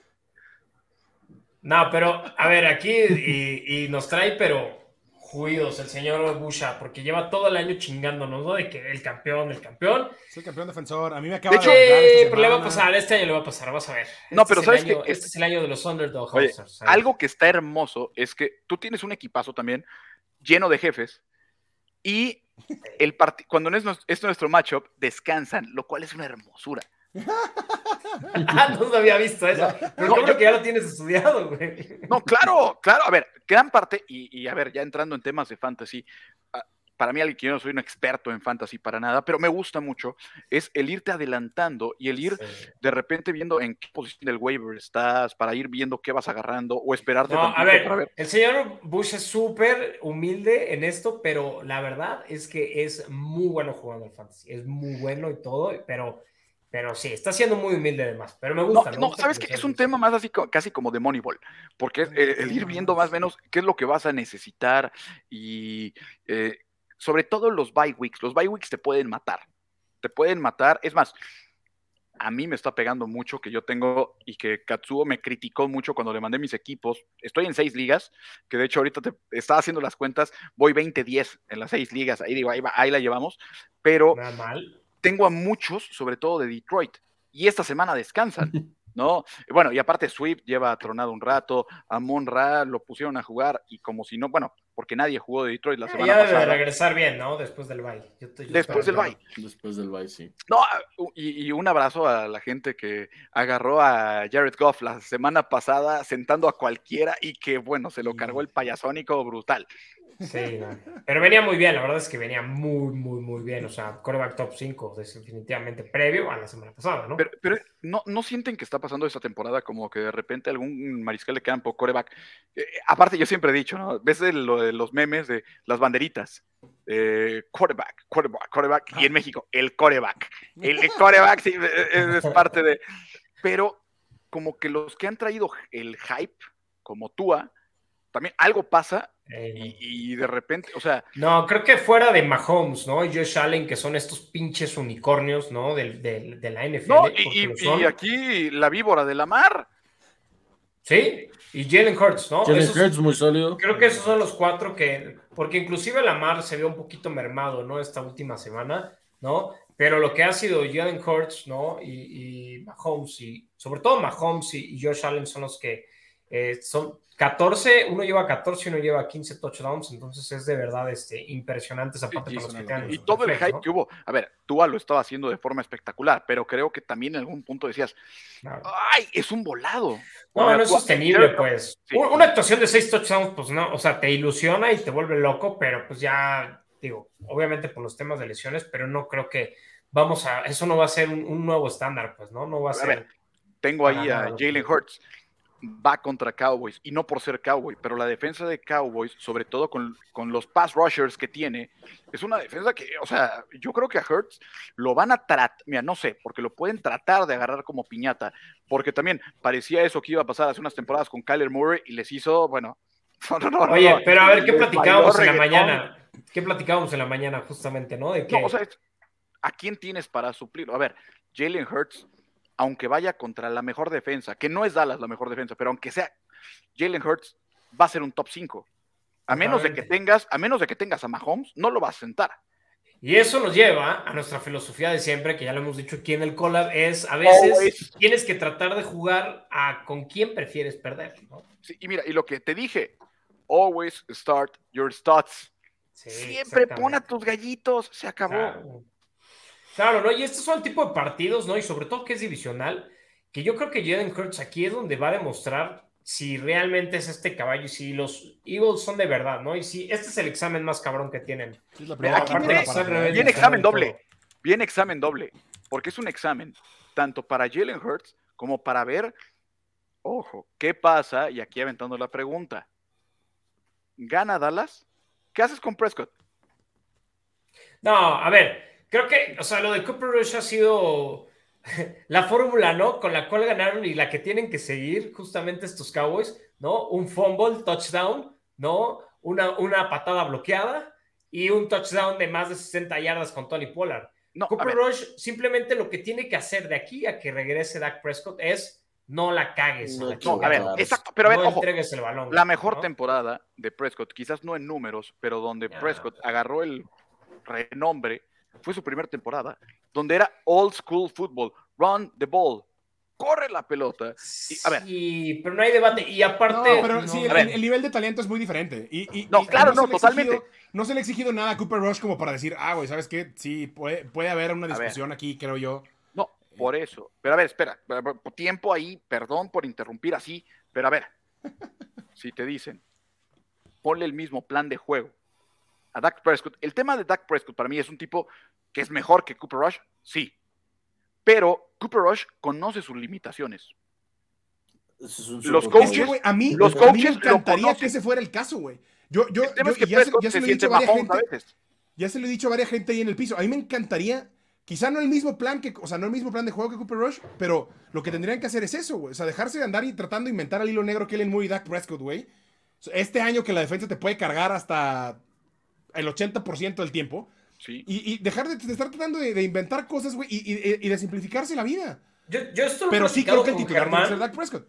Y para mí hoy en día el problema más grande de los Cowboys a la ofensiva es Kellen Moore, ¿no? Y, y Kellen Moore es como que este coordinador ofensivo que muchos han elogiado y que arrancan muy cabrón los Cowboys, pero siempre, como a mitad de la temporada, la ofensiva tiene un bajón cabroncísimo, ¿no? Oye, aquí, y, entonces- y lo vimos el año pasado y todo, y creo que tiene que ver con que Kellen Moore se vuelve muy predecible, pues, ¿no? E inclusive empieza a tomar malas decisiones. A mí no termina de convencerme y creo que también es un tema ya de, de, de que no tiene la capacidad, porque creo que tienen todo, esta ofensiva tiene todo. Si la línea ofensiva estuviera más sana, no, que eso es ahorita yo creo que lo que duele un poquito más, pero de ahí Y como quiera no está jugando todo, mal la pues, línea ¿no? ofensiva, ¿eh? A No, espérame, Exactamente, ¿no? Creo o sea, que Siri, Zeke, Tony Pollard, Dalton Schultz, que ha desaparecido completamente, eso, pobrecito pero aquí- con- con pero lo acabas de mencionar. Prescott, pero A ver, tú creo, creo que tienes que, que valorar cuáles son tus, tus jugadores ofensivos, o más bien, en tu equipo en general, ¿qué es lo bueno? La defensa es, es espectacular. Creo que incluso equipos especiales, poco se habla de Turpin. Que Turpin, como Sí, regresador de es un arma ya, es un arma. ¿eh? Ya, ya es un arma totalmente. O sea, quizás no te la regresa a zona de anotación, pero es un tipo que te puede dar 20, 30 yardas. Pero a lo que voy es, tienes un tándem de corredores que son distintos el comité que te pueden dar. No tiene los receptores sin Amari Cooper, sin Cedric Wilson, con Gallup a medios chiles, no tiene los mismos receptores que tenía la temporada pasada. O sea, yo estoy viendo a un Cooper Rush que estaba siguiendo más o menos lo que hizo Dak Prescott en su primera temporada. Pases cortos, no le compliques, no le compliques, y ya si ves alguno solo, sí mándasela. Creo que ese, a ver, Prescott, y no sé si coincidan conmigo, es un tipo, es un mariscal de campo talentoso, sí, pero no es elite. no, para Que nada. él a para veces- nada. El tema es que él a veces parece que le Se puede cree. y se cree exactamente. Sí, de acuerdo. de acuerdo. No, y creo que tiene Es que el lo que potencial, pasa es pues. que Yo sí por creo que tiene el momentos, ajá, potencial. por momentos ha flasheado como capacidad de elite y ha tenido hasta temporadas con números de elite, pero sí siempre como que queda esa sensación de que no, güey, algo sigue haciendo falta Sí, y, ¿no? y eso es donde no ha terminado. Y de saben que por hace rato en la comparación la de Tony Romo, Tony Romo y Dak Prescott, a mí se me hacen como clonados, güey. O sea, se me hacen clonadísimos porque son súper talentosos los dos. Se equivocan a la final- hora de querer hacer más de lo que necesitan Exactamente, hacer, ¿no? en el momento clutch, los dos creo que son ya famosos por cagarla, pues, No, ¿no? Y que sabes que Creo que son- tienen la misma marca en playoffs, incluso. O sea, creo que los dos tienen cada uno dos ganados en playoffs, si no me equivoco, hay que checar ese dato, pero pero a ver, estoy casi seguro que tienen casi la misma marca en los playoffs. y dentro de todo, creo, aquí, contradiciendo lo que mencioné hace un rato, creo que hasta Prescott puede llegar a ser más clutch. Prescott, aquel partido de playoffs contra Seattle, lo gana él. Eh, lo gana él totalmente. O sea, pero es limitar ciertas cosas y que ahí tiene que ver Kellen Moore. A ver, no le pongas Justo. cuando están en primera y 10 en la yarda 50, no lo pongas a aventar un pase a zona de anotación. Corre con sí. Pero ¿qué corre tal con los Niners y su administración del tiempo, eh? Ah, Ah, no. Eso Su es conocimiento, su conocimiento Eso de es- las es reglas también. Eso Que es ahí Mike es cuando- McCarthy. Sí, que ahí es. A ver, McCarthy, si criticamos a Kellen Moore, si elogiamos a Dan Quinn, pues ¿cuál es la función finalmente de McCarthy, no? Administrar el reloj Sí, del juego. los fundamentos, la preparación para las situaciones claves, güey, las generalidades del encuentro, de- de- del equipo. O sea, No, eso no, es no. lo que debería encargarse Mike McCarthy y evidentemente no lo ha hecho de forma adecuada. A ver, señores, vamos a hablar. Yo creo que lo hemos estado evitando todo, Sí, todo, todo este tiempo. Y, y- y hablar del Thursday Night Football, porque la estamos Es que, a ver, bien ahí les va una pregunta antes. A ver, a ver, a ver, a ver. Pregunta. Venga, venga. El pasado Thursday Night fue una cosa que por ahí Sí, se hizo viral el tweet de que deberían darle Prime Video a todo mundo. Este creo que si dijeron por un mes, este pinta para ser para el año, ¿eh? Eh, No creo que una, supere el una pasado. victoria La es una victoria. La verdad Eh, es que la barra la puso tan baja el partido pasado, el de los Broncos y los Colts, que Sí. creo que este no puede ser tan malo, ¿no? Y Pero aparte, Pero te Es- esperabas algo más. En este no te esperas nada. También cuando no, te esperas nada te puede sorprender. escuché algo temprano de justamente platicando a, a- a los compañeros de, de Fantasy Focus que me gustó mucho. El Daniel Dobb diciendo que lo que daríamos por un encuentro así estando en el verano, ¿no? O sea, Ah, Y nos la pasamos rogando por Ese cualquier juego de NFL. Sí, y y estoy de acuerdo con, con ese comentario, ¿no? O sea, este. es- La compro, es- la compro. la NFL es como, como, también, así esta analogía también, la NFL es como la pizza, pues no importa si es una pizza culera o no, vas y vas a agarrar tu Que- pinche pedazo para Que, comer. la, que la, la analogía real era es con el sexo. Sí, el sexo y Sí, pero bueno, hay que, esto, hay que, que mantenerlo acá friendly para todas las edades. Eh, Terry McLaurin, Terry McLaurin no es... ¿Tú crees que un este, niño va a seguir escuchando esto desde el no, minuto? obviamente no, ya. Desde Terry que se destapó la, la, la chela. Es más, ya, ya en YouTube hay un disclaimer en el canal que no es para niños, güey. excelente, excelente. Terry McLaurin no ha tenido la temporada de. No es Scary Terry, ¿no? Hoy, hoy en día es Terry McLaurin. Va a poder retomar el rumbo, señores. A ver, voy a ir contigo, Germán. ¿Qué dices, Germán? ¿Va a tomar, retomar el, el- el rumbo el señor Terry McLaurin? Yo creo que sí, yo creo que es suficientemente talentoso como para ya encontrar los espacios y el volumen, además, en un juego en el que no está Jahan Dodson, en el que Curtis Samuel también como que ha medio bajado un poco su producción, en el que los Bears pues son una buena defensa, pero igual les puedes hacer cosas, o sea, creo que lo tienen que buscar forzosamente y creo que lo van a buscar forzosamente y creo que ahí van, o sea, lo, lo van a encontrar, o sea, no, no veo mucho para dónde hacerse, yo creo que sí retoma ya el rumbo Terry McLaurin. A ver, el señor Busha, que también por ahí lo tiene en alguna liga, si no me equivoco. Yo soy Scary Terry Believer. Nada más que lo platicamos fuera del aire, ¿no? Te lo, te lo traideo en la de este, en la de Dynasty. Ah, ah, ah, aquí el tema es, yo- ¿cuál es tu equipo? Ah, ¿Tan agachón andas? hemos tenido mala suerte. Hemos O tenido sea, mala entonces, suerte. es de los que dije que van a seguir pagando dos mil varos durante cinco no, años no, para no. pensar en playoff. De hecho, yo pensé que White- iba a salir al tema porque no mencioné al equipo de Pablo, entonces. Mi sí wide, dije, mi wide receiver room está sólido, pero fuera de eso sí. sí Fíjate, poco. a mí yo los que tengo para aventar son wide receivers, pero Yo también, Mira, a ver, ese, es el, ese es el es el problema. tema. eh, luego entonces a ver a quién fregamos con running backs. Pero, a ver, McLaurin, de los tres receptores, por así decirlo, estelares de los Commanders, es el más talentoso, no, no queda duda, o sea, no queda duda, pero en este inicio de temporada ha sido de los que, a ver, eh, a Curtis Samuel creo que son dos pares de anotación. Dodson es de los que menos targets, pero tienen zona de anotación. Y en McLaurin no están confiando, pero creo que, a ver, eh, tiene que voltar a ver Carson Wentz y decir, Hasta ¿quién De'Ami es- Brown, ¿no? O sea, es decir, ¿quién es el que tiene más talento? Tengo que aventárselo a él. Y yo voy con Germán. McLaurin tiene que retomar el rumbo y si te toca un equipo como Chicago y no está Jahan Dodson, que también está en mi equipo del Dynasty, por cierto, fue mi segundo pick, eh, tiene, que, tiene que regresar al Scary Terry. Nah, yo también. A ver, tú, Pablo, ¿tú qué dices? Sí me preocupó un poco lo de Diami Brown, no porque sea un talento comparable o algo así, sino que ya, o sea, lo buscó más que, que a Terry McLaurin el partido pasado. O sea, el Carson Wentz Experience es así como yo ya lo viví el año pasado y sí es, es muy frustrante. A nuestros compañeros Commanders les mando un abrazo. Y si tienen acaso Winston Fantasy, tienen que no ver los juegos. O sea, ni siquiera pelar el juego y, y, nada más, este, una vez que acabe el partido, checar. Ah, ok, 21 puntos. Ah, perfecto. Saludo a Carlos Trillo, que a los Commanders. Este. Qué nombre tan feo, ¿no? Carlos Trillo, ¿por qué eres No, no, no, no, no. no, no, no, Carlos Trillo suena nombre, eh, a ver, suena nombre de, eh, de, serie gringa, de así, el mexicano que llega así, padrotón, suena así. Él es Carlos Trillo. Sí, Carlos Trillo es padrotón también. Sí, pero Commanders, pero Commanders. No, los Commanders sí están de ya, ya, lo hubieran dejado en Washington Football Team. Sí, pero bueno, dejado en Washington Football este, Sí, le, tienen que buscar oportunidades, o sea, justo es, el tema, ¿no? Y este, y creo que podemos hablar un poco de, Ron Rivera y sus comentarios en, esta semana, que para mí todo el mundo está incendiando el internet por nada. No, a mí, a mí, a mí creo que ya es el momento de Terry McLaurin. Me encanta, me encanta Terry McLaurin. ¿Cuál, ¿Cuál era el comentario? Nada más quiero escuchar que justamente, ¿cuál es el comentario incendiario? El de Ron Rivera, el de por qué ah, los otros equipos están mucho mejor en la división, que dijo QB. Pero la, la, gente, la gente se está quedando con eso y dice, es que ellos han tenido la oportunidad de construir un, equipo alrededor de un, de un coreback, estable. Que, que, o sea, que, no es Carson Wentz consigo mismo, 100%.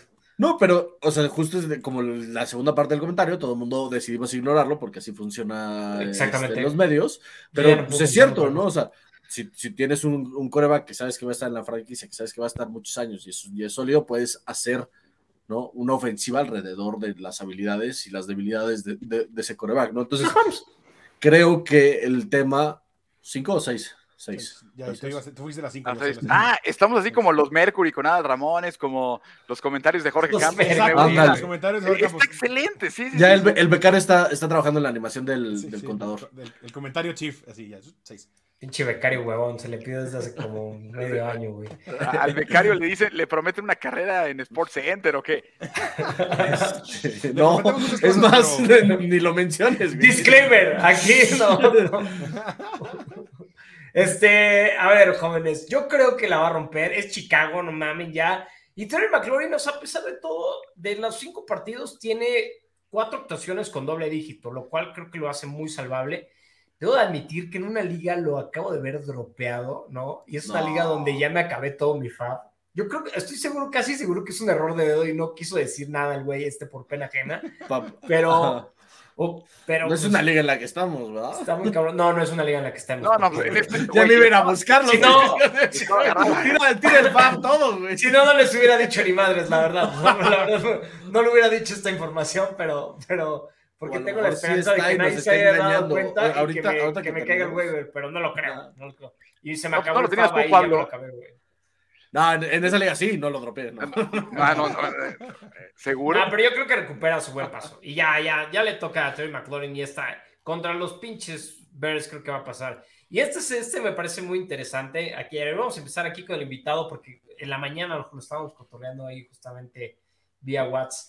Brian Robinson o Antonio Gibson. Brian Robinson sabemos que no acaba de regresar después de que alguien lo mandó a balear, quién sabe quién no voy a decir nombres, Gibson, eh, pero ya está de regreso, ¿no? Este novato de Alabama, eh, sí, casualmente lo, nombran este, titular en la pretemporada y le disparan así a las dos horas, ¿no? Entonces, ¿quién podría ser el, mayor? A ver, a ver, si no le pasa algo, ¿no?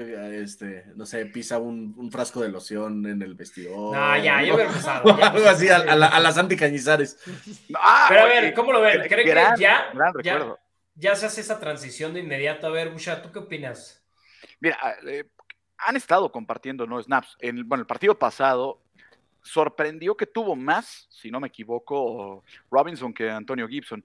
Gibson creo que el problema que ha tenido tiene buenas cualidades, pero también suelta, en el tema de pase, suelta muchos y, eso no ayuda. También Gibson es de esos como jugadores híbridos que llegó como receptor, lo hicieron corredor y que quieras o no, si no creciste jugando la posición, puedes batallar, cosa que Robinson puede dominar y que aparte, mira, así como lo que decía Ron Rivera, no tenemos un QB para construir el equipo alrededor de él, Robinson podría ser el corredor al que construir el equipo alrededor de él, ¿no? Y no es Gibson. O sea, en dado caso, si puedes pensar en que los Commanders construyan un equipo, puede ser con McLaurin, que es su cuarto año este, porque parece que McLaurin lleva toda la vida en la liga, ¿no? Pero es su cuarto año, y en el caso de Robinson podría ser. Nada más que no sé, en esta temporada, bueno, este partido en particular ante Chicago, creo que cualquiera de los dos pueden ser buena opción por el tema de ser Chicago. Si estuviéramos hablando de otra defensiva, no sé, ya estaríamos batallando, pero creo que los dos, en temas de puntos fantasy, los dos pueden irse a doble dígito. Uh, sí. Hot take, hot take. A mí me gusta. Ya ahí sí discrepo un poco, la verdad. Sí, a mí me gusta Brian Robinson. A ver, el volumen de, de, Brian Robinson me sorprendió porque de inmediato regresó, ¿no? Y le dobló los, los, los rushing attempts a este Antonio Gibson. Lo único que me llamó un poquito la atención es que no fue utilizado en absoluto en el juego aéreo. Ningún target versus a los cuatro que tuvo Antonio Gibson, ¿no? Eso es algo que al parecer todavía tiene un pequeño rol, todavía Antonio Gibson, con incluso JD McKissick ahí, que es conocido justamente por eso. Creo que va a ser JD McKissick. O sea, creo que el comité se va a ir más hacia Brian Robinson. Brian Robinson y JD McKissick, Entonces, yo creo que es eso, ¿no? Y, la explosión de Brian Robinson, justamente, ¿no? Y este, los corredores de Alabama, creo que son una chulada justamente por este tipo de cosas. A mí también me gusta más Brian Robinson, 100%. ¿Tú qué dices, Germany? Yo creo que también ya se, hace, ya se hace Brian Robinson en este partido con la titularidad completa. O sea, después de ver que tuvo más acarreos el partido pasado, a pesar de que venía de regreso. De que ya le, había, ya le había ganado el puesto en la pretemporada antes del tema de los balazos. Yo creo que sí, ya se hace con el puesto Brian Robinson. Seguramente veremos ahí algo de involucramiento de Antonio Gibson que parece que será cada vez menor. Si por ahí tienen alguna liga donde también les da puntos el tema de los equipos especiales, Antonio Gibson va a estar en equipos especiales. Eso también ya, ya la cantaron ahí los Commanders.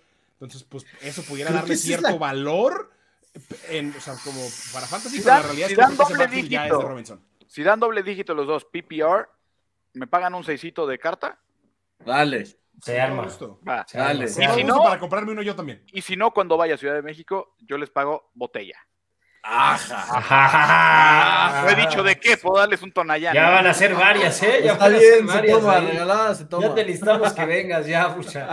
A ver, Vámonos con, hablando de, de, de este. Ay, Dios santo. Dios santo.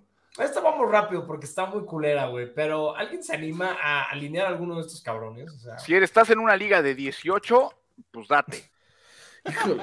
que no conozco. Oye, ¿por qué creo que el que tendrías que alinear es Ecuanime Sam Brown? Sí. no, o sea, yo creo que tienes que ser ecuánime y no alinear a ninguno. Sí, ah, sí, mira, a ver, eh, yo creo que sigue siendo Darnell Mooney que por fin dio un. O sea, si tuvieras que, ¿no? si tuvieras que, si no, digamos que no tienes ninguna otra opción, pero creo que Darnell Mooney, y sobre todo porque ya dio señales de vida, ¿no? Y la última semana ya fueron cinco targets. Mira, pero dos recepciones. Y muy espectacular. Y no sé si se acuerdan que la temporada pasada, Robinson igual empezó la temporada así, muerto, muerto, muerto, muerto. Tuvo un juego en el que igual se pasa de lanza con una atrapada una mano y larguísima y todo. Da señales de vida, todo el mundo lo fue a agarrar otra vez en waivers, ¿eh? ¿no? Y ya despertó y otra vez clan para abajo. A mí se me hace que ese fue el juego de Daniel Mooney la semana pasada, sí. Ah, pero bueno, sí, con alguien te puedes arriesgar y esto, es, esto sí es algo importante y sobre todo si tienes a una Mon Brown, por ejemplo, en la banca, bro, sí, ya, ya siendo, siendo serios, y hay un Daniel Mooney disponible porque ya muchos lo dropearon, ¿no? O tienes a, un, a Keenan Allen, un espacio que tengas ahí, ¿no? Que no has podido llenar, que sea una liga profunda, probablemente de 14 o 16 equipos. Creo que Daniel Mooney es un buen volado. Y este es el motivo por Sobre todo porque también eh, hablamos muy mal de la defensa de, de Chicago, pero es, Commanders es una maravilla, ¿no? Entonces, sí, o sea, si estás en una liga, como tú dices, súper profunda y está Mooney, sería, a ver, es, es, el claro, eh, o sea, debería ser el estelar, ¿no? De Chicago. Claro. Pero también es un, a ver, si ya estás yéndote, estás buscando por ahí en una liga profunda pues ya es un volado, ¿no? Y por ahí podría ser, y, si te sale, te vas a sentir muy bien, y si no, pues... Pero lo peor, lo peor es que esta semana ya regresa en Kill Harry también, que digo, no, o sea, evidentemente no es como que en Kill Harry va a ser ninguna estrella, ni es como que, ah, vayan y, agarran sus fantasies, es un nombre que va a estar ahí y que, o sea, va todavía a ser más nebuloso este panorama del receptores en Chicago, güey. Entonces ahora es peor que nunca. Les puedo contar algo rápido y yo sé que nos estamos alargando, pero hace casi un año estuve en Chicago con mi esposa. Para mí Chicago es la ciudad más bonita de Estados Unidos. Y, fuimos con ella estando embarazada. De hecho, estaba bien porque pues, siempre yo llegaba al hotel, ¿no? Porque pues alguien me podía llevar de alguna forma. Pero en Chicago nos subimos a, hay un tour de el, río, la, o sea, los canales más bien y la bahía. Y el que era como el que estaba explicando, estaba muy entusiasmado porque decía, y para el siguiente juego ya viene Justin Fields y ya con esto es como Mahomes. Te juro que me dan ganas de abrazarlo y decirle, compadre, es no que... Va a ser así. No, la cosa no va así, pero te lo juro que aparte había otros, como en el barquito se podía tomar ya lo dijo como a la hora del recorrido, ya pues había varios que estaban ya en cervezadones, y, y le preguntaban, por favor, oye, ¿y qué tal Justin Fields? Me dan ganas de decirle, no, compadre, no los ilusiones de más. O sea, no, no sabe, o, no sabes lo que viene. Sí, pero... A ver, si no.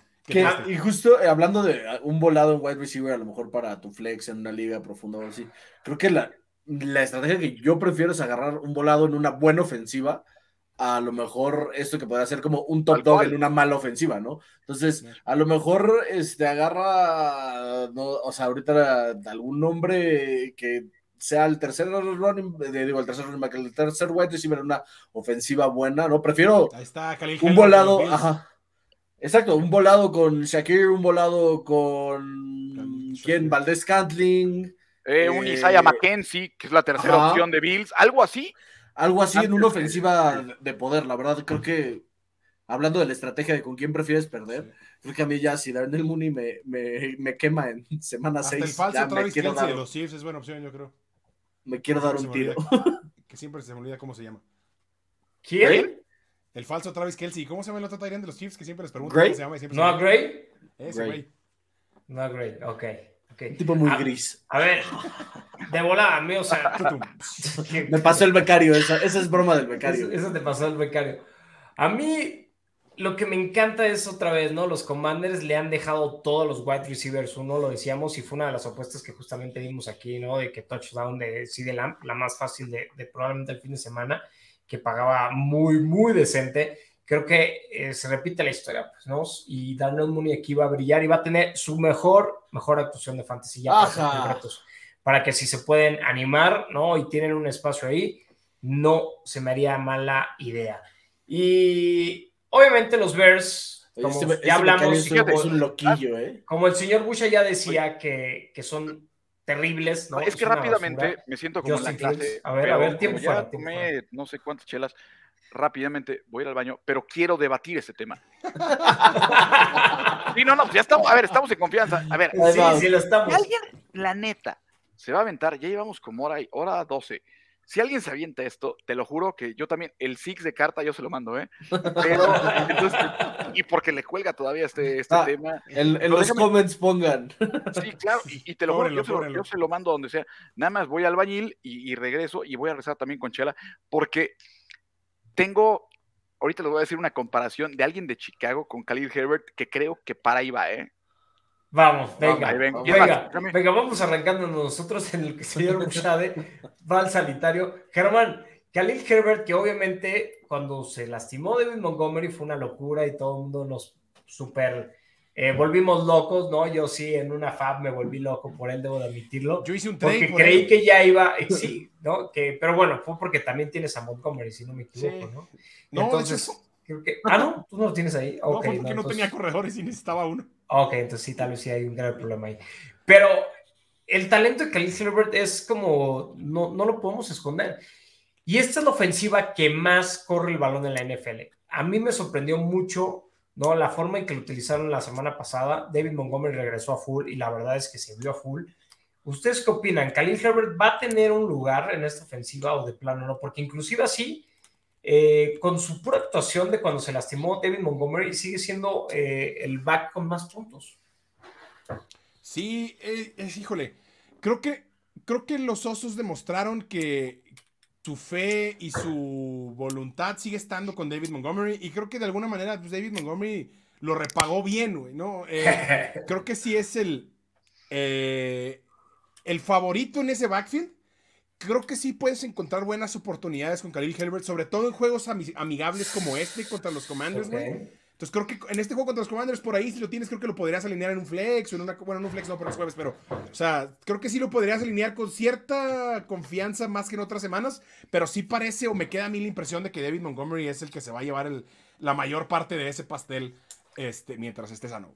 Pregunta, ahí les va. ¿No les parece que Khalid Herbert puede tomar el rol que en algún momento tuvo en Chicago Tariq Cohen? Es que son estilos diferentes. Pero, pero el rol en el aspecto de que en tema fantasy, no en tema juego, en tema fantasy, sí, Cohen era, un volado cada semana, pero también de repente, eh, digo, también Tariq Cohen era un tipo chiquitito y que ahí ves una pulguilla corriendo, pero creo que le puede, o sea, son talentosos, son tipos que quizás en otro equipo podrían brillar más. A ver, el claro, el, líder de la, del backfield es Montgomery y lo va a seguir siendo, pero el tema es que yo creo que Herbert podría convertirse en un Tariq Cohen que puede ser un volado semana a semana. No, y creo que complementando lo que dice Germán y que dices tú, Busha, justamente, es bien interesante que uno, ¿no? Hay vice, ¿no? Entonces, si hay esta ausencia como de, de, eh, Andrew Swift, ¿no? Que está lastimando incluso, que está en bye, de Derrick Henry, ¿no? De Damon Pierce o de Josh Jacobs, probablemente va a haber huecos en la posición de corredores, ¿no? Y alguien que pueda estar por ahí justamente en rosters con estos spots es probablemente Khalil Herbert. Y, creo que, Herbert, pero también tiene razón, ¿no? Seguramente lo waiveraron la semana pasada, porque también entre Exactamente, ¿no? así como que digas que sea tan disponible, quizás no. No, no, no disponible fuera, pero sí es alguien, creo que candidato a estar en la banca, pues, ¿no? Desde que regresó la, esta semana Montgomery y creo que decepcionó, pero creo que no se tienen que desanimar por eso ¿no? Porque sí, el volumen no fue prometedor, pero como bien mencionan, creo que puede venir justamente ese touchdown, ¿no? Y con una ofensiva tan vulnerable como la de los Commanders, eh, que si no me equivoco debe ser del top 5 de las peores, ¿no? Pero justamente creo que es una buena jugada con mucho upside y que también sabemos un poquito del piso que pueda tener Herbert, ¿no? Porque al final del día, no estamos hablando de que tiene estas dos actuaciones de single digit ¿no? Y la peor fue la de la semana pasada y la que más me sorprendió porque yo no pensé que a Montgomery le fueran a dar todo ese volumen estando medio tocado, ¿no? Creo que ese es el tema, Katz. O sea, yo sí procedería con muchísima cautela con Khalil Herbert, porque como, como decía Germany, como que los Bears nos mandaron un mensaje la semana pasada de regresando de lesión y con todo lo que eso conlleva. David Montgomery is our guy. ¿no? ajá. y, estoy de acuerdo, la lógica indicaría que, que le tendría que encontrar un rol a Khalil Herbert, ¿no? Pero, incluso con eso que mencionas que no estás equivocado, por ejemplo, vean, o sea, semana 1, 29% de snaps para Herbert, ¿no? Semana 2, 20%. La 3, que es cuando se las le selecciona 60, la que sigue 77. Pero otra vez, la pasada fue 28%, que fue un porcentaje muy similar al de la primera y la segunda. Y al final del día, tal vez es, es eh, esos puntos poquitos que sean son los rescatables para ayudarte a sacar tu matchup sí perdiste a tu, a tu stud en, en, en, buy, ¿no? Obviamente, probablemente si tienes mejores opciones, y lo digo por esto, ¿eh? yo tengo una liga en particular, es más, si la voy a compartir, que tengo justamente un dilema muy similar, porque tengo eh, exactamente ese escenario y ahorita van a ver qué corredores son las, las opciones que tengo y estoy seriamente considerándolo. A ver, mira, lo voy a poner y creo que Germán es el que me puede ayudar a, compartir para que simplemente. No, y, para ponerlo de una manera muy didáctica. Vienen, los, los bye weeks y creo que es la semana 8, ¿no? La que son seis equipos en, en bye, que es así como agarra al que puedas alinear o, tira a la basura tu, tu matchup, ¿no? Entonces, yo creo, digo, por alguna u otra lo, lo, lo, que sirva también Matt Iberflus viene un poco de la escuela pues de este señor, ¿no? De, que es uno de los pocos backfields donde está el caballo que es Jonathan Taylor y es el caballo y mira ahí lo tengo, no sé si lo puedo muy alto de, de los carries. No, ese es el tema, pues, ¿no? Que obviamente por lo que nos tenemos que ir siempre es volumen, pero no sé si ya ven mi roster. Sí. ¿no? Y en esta liguita tengo este, este dilema, ¿no? Tengo uno, a Brian Robinson para variar, ¿no? Entonces, podría ser, podría armar el combo justamente, pero vean, ¿no? tengo Penny, que está muerto, ¿no? bueno, no muerto, perdón, está fuera de la temporada sí, sí, de Y acuérdate que aparte ya estamos en una generación de cristal. no, todo, todos esos comentarios son en temas, en términos de fantasy. Está muerto en fantasy esta, esta, temporada. ¿Acaso no, hay ¿Acaso no hay disclaimer? No, este, no nada más el, el único es que no es para niños.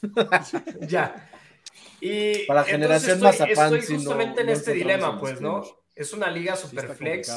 Eh, con un flex, ¿no? Entonces también lo pudiera meter aquí, pero no, no, no estoy tan entusiasmado. Y estoy ahorita poniendo a Darrell Henderson. Pero ustedes qué me dirían? ¿Saco a Henderson y meto a Khalil Mack? O incluso saco a Robinson y meto a Khalil. Herbert. A Khalil Herbert, perdón. Sí, porque... sí, perdón, perdón, perdón. Lo que sí es, hay algo que dentro de mi conocimiento de fantasy, que no es mucho, porque ahí les voy a decir algo. El primer fantasy que jugué, se juntaron a hacer el draft. Yo no tenía idea de cómo se, pero me dijeron un día antes, yo ni investigué. Y en el draft es, creo, de los peores osos que yo he escuchado en un draft. Es, y es mío. Mi primer pick fue la defensiva de Seattle en algún momento, ¿eh? Yo no tenía, yo no tenía idea de cómo se jugaba, o sea, tenía idea de NFL, obviamente, pero no de cómo se jugaba. Entonces todos, y dije, esto ya, ya me pasé de lanza y la regué gacho, ¿no? Pero yo escogí la defensa de, de Seattle, ahí fui puliendo, pero creo que vale la pena en el tema del stash, de guardar, si tienes una liga con banca profunda, a los corredores de Chicago, ¿por qué? Tomar en cuenta que Chicago es un estadio, es el Soldier Field está abierto. Y ya cuando llega el tema de los cates, vale la pena tener corredores de Chicago, porque es con uno o con otro, pero va a haber cates. Me acuerdo que alguna vez leí el término que era cuando estaba Jordan Howard, que era el Howard Season. Ya es el tema de old school football y a correr. Entonces, yo creo que ahí es cuando Herbert en fantasy va a tomar relevancia, porque va a estar Montgomery, pero también no lo puedes poner todo el partido. Lo que dijimos cuando te fuiste al baño, güey, ¿no? O sea, es la, es la ofensiva con más porcentaje o sea, que corre más el balón en la NFL en este momento. Y lo tienen que hacer por lo que ya también mencionaba Usha, ¿no? Que la verdad es que Justin Fields, perdón, pero va que vuela para ser uno de los boss, el boss más grande de su generación probablemente. Entonces, sí, terminará siendo el, el, el, New Trubisky.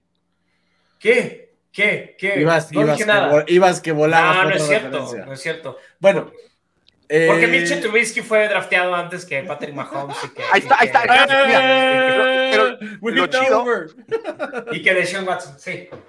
Oye, lo que sí es, en el término de, de Khalil Herbert, alguna vez vi en Fantasy Pros que tenían como los grades de los jugadores y me gustaba que decía Desperation y hasta abajo había uno que se llama Hail Mary. Y el Hail Mary, ¿sería Herbert en esta semana? ¿O Mooney sería un Yo Hail creo que Mary? Mooney, Herbert no sé. Es que Herbert, creo que más Herbert que Mooney, ¿eh? Incluso, la verdad. Igual, igual sí, ajá, igual sí, porque, o sea, honestamente, no lo hemos visto tampoco en modo buitre, que es un modo que odiamos y amamos, ¿no? O sea, el, lo platicamos la, la semana pasada, esta misma semana, el, el, Tevin Coleman, ¿no? O sea, a lo mejor podría tener ese rol el Khalil Herbert, y entonces que Devin Montgomery te corra, te corra, te corra, te corra, te corra, y cuando lleguen a la yarda 10, vas para la banca entra Khalil Herbert, y, pero yo no lo, no lo he visto todavía en ese rol. No tiene targets, o sea, tiene un target por partido promedia. Es, está complicado. Definitivamente pertenece en las bancas de, de, todas las ligas, ¿no? O sea, no, no Khalil Herbert no es, no es dropeable porque justamente vamos a entrar en esta. Si David Montgomery se pierde tiempo, vamos a entrar otra vez en esta dinámica. Ay, vamos todos aperrados, ¿no? Fumble, todos por, por el señor Khalil Herbert, ¿no? Pero yo, híjole, y entiendo lo de los bye weeks, pero sí, si, si hay otra opción, me iría por otra opción. En esa liga, Katsubo, la verdad, estás, estás medio fregado. Y sobre todo, Gracias, ¿cuál es el consejo? Les pedí consejo, nadie me respondió, güey, por cierto. No, no, sabes que sobre todo también el tema de que es partido de jueves. O sea, porque puedes esperar a que alguien se recupere para el fin de semana. No sé, o sea, es, eh, es un tema bravo. Entonces, eh, mi Cats, eh, yo te digo que mejor te persines y le piques al celular. Oh, que la chingada. A ver, bueno, vamos cerrando ya justamente el show de hoy, que como me dicen, ya, ya nos fuimos larguito. Señor Bushade, por ahí tenemos unas prop bets, ¿no? Eh, por ahí le, justamente nos platicabas unas previo. Ah, espérame, a ver. A ver. Que se me cae el set. Over con McLaurin, recepciones 3.5. Ah, está muy bajito esa línea. Está muy bajita, pero así está la línea. Claro, Paga Menos, menos 170, ¿eh? Está, muy coqueta. No, pero esa está como de Easy Money. Sí, sí, Fácil, fácil, fácil. Esa me encanta, está perfecta. Eh, y sobre todo por lo que acabamos de platicar, ¿no? El macho que está ahí, todo, cuatro recepciones para Terry McLaurin, es absolutamente nada. Y el over en pase de anotación de Carson Wentz es de 1.5, paga más 140, también está, a ver, es Chicago, o sea... Esa, está muy buena, esa, esa a mí también me encanta y yo justo les traía The Carson Wentz Experience. Todo resumido en una apuesta sencillita, pagando bonito y en un solo partido. Que es el over de 1.5 touchdowns de Carson Wentz. Lleva cumpliéndolo tres de los últimos cinco juegos. ¿no? Ahí bajita la mano. Y el, y el único que no lo cumplió, o sea, no, no, no, anotó touchdown fue el de los Eagles, ¿no? Que, pues bueno, ya sabemos lo que pasó y lo que es la defensiva de los Eagles. Y el over de .5 recepciones momio combinado, si juegan en alguna casa de apuestas que les permite crear apuesta, que les permite hacer esos parlays de. Los amigos de Bet365. Los amamos, si quieren patrocinarnos, bienvenidos, nuestros colores combinan, todo, todo fantástico. no, pero es que eso no, por eso, eso no lo digas. Luego, les doy consejos para vender. Nos apuntamos, nos apuntamos, porque no, Cambien los colores, porque al contrario, güey, sí. Desde ahí, o sea, eh, eh, no, no digas, ah, estamos tomando carta blanca, esperando carta blanca. Ya lo estás anunciando, güey. O sea, sí, ya los vimos, ya los vimos. Tienes razón. Fue, fue Katsuo, yo lo, yo lo iba a evitar, pero fue Katsuo. Bueno, ¿cuántos el momio combinado, el momio combinado del 1.5 touchdowns, pasos de touchdown y .5 de intercepciones, que es súper factible. O sea, el partido pasado Carson Wentz tiró tres intercepciones en el mismo drive Nada más que dos se las tiraron, la verdad, cuando tenía que, ganar el juego. Momio combinado más 425. Está hermoso. Oye, a ver, entonces, nada más una cosa para entender, el Carson Wentz Experience, ¿es como un Jason Garrett Experience? Ah, ándale, creo que, creo que es, es una buena comparación. Este es, es un sub y baja, un vaivén de emociones, es este, lo quieres odiar, lo quieres amar. Yo les voy a dar una resumida, o sea, lo mismo de Pablo y Tampoco, tampoco, ¿Qué fue? tampoco. ¿Qué fue? Espérame. Espérense, espérate. Espérense. O sea, he estado cheleando, pero tampoco todavía. Y a la mía no se llama así, se llama la Khalil Herbert Experience que acabamos de platicarlo. y esta también paga más 425 touchdown de Khalil Herbert, así, más sencillito. mucho más sencillito. Y hablando de la magnífica estrategia que ya les develamos el episodio pasado, de cubrir tu fantasy con una apuesta. Entonces, si tiraste el Hail Berry, a lo mejor, o si banqueaste a alguien, Sí, entonces aquí si banqueo Khalil Herbert, voy a meter esta del touchdown. esa es la estrategia. Exactamente. Y si, y si, va, y si alineas a Khalil Herbert, metes la apuesta para que anote. La verdad, Henderson. 100, pesitos, ¿no? Ese más 425 de Khalil Herbert y por lo que acabamos de platicar me hace.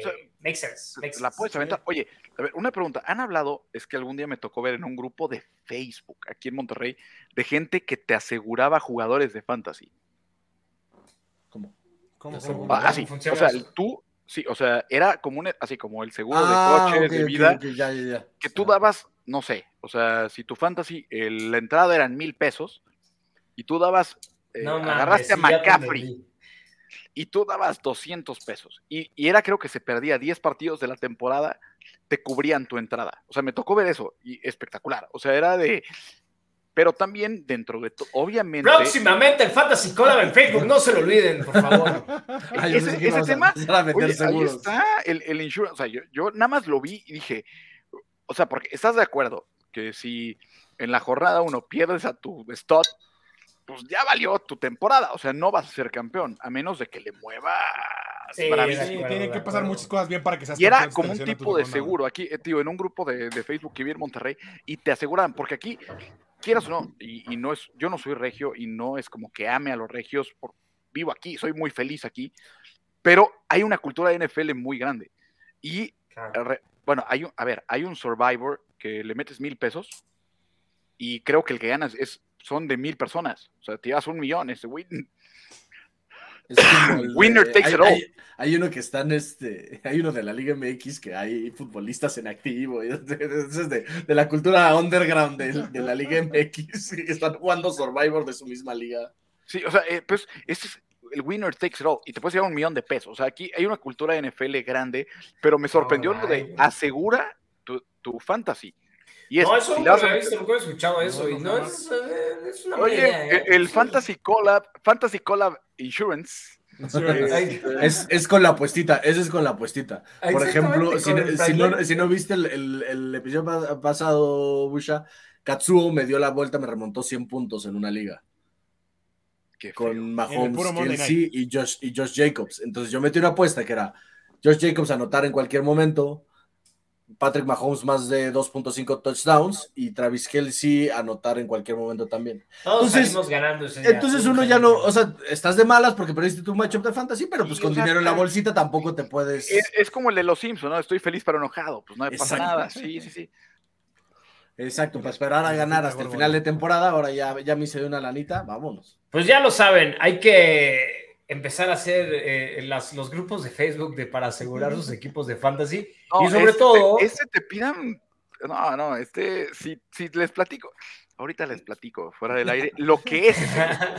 no, necesitamos, necesitamos ver ahí cómo, cómo, tener ese acceso privilegiado. Pero privilegiados nosotros que tuvimos al señor Juan Buchade en el Fantasy Collab. Nos fuimos largos, pero fue por otra vez una excelente razón que fue que la pasamos bien. La pasamos ¿Me pueden invitar de nuevo, por favor? Pero más te vale, más te vale. Es tu casa. Es que, aparte, les puedo presumir algo. Eh, aquí en el departamento que es su casa, eh, mi hijo, que tiene siete meses, a partir de la semana pasada ha estado durmiendo desde que las ocho y media, nueve, como hasta las cinco de la mañana y se despierta una vez nada más.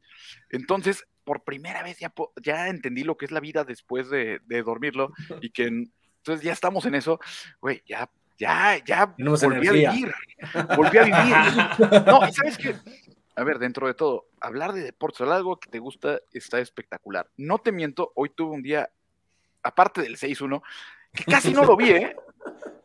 Casi no lo vi, casi no lo vi. Por, digo, qué bueno. Por salud mental. A ver, cuando el Bayern le metió 8-2 al Barça fue mi cumpleaños, fue espantoso. Y ese día pensé que tenía COVID cuando empezaba la pandemia. Entonces, por algo, la vida me ha evitado esas cosas. Pero yo dije, quiero cumplir con el Cats porque Katsu es, es, brother, o sea, realmente es un tipazo. El Cats lo conozco obviamente ya hace mucho tiempo.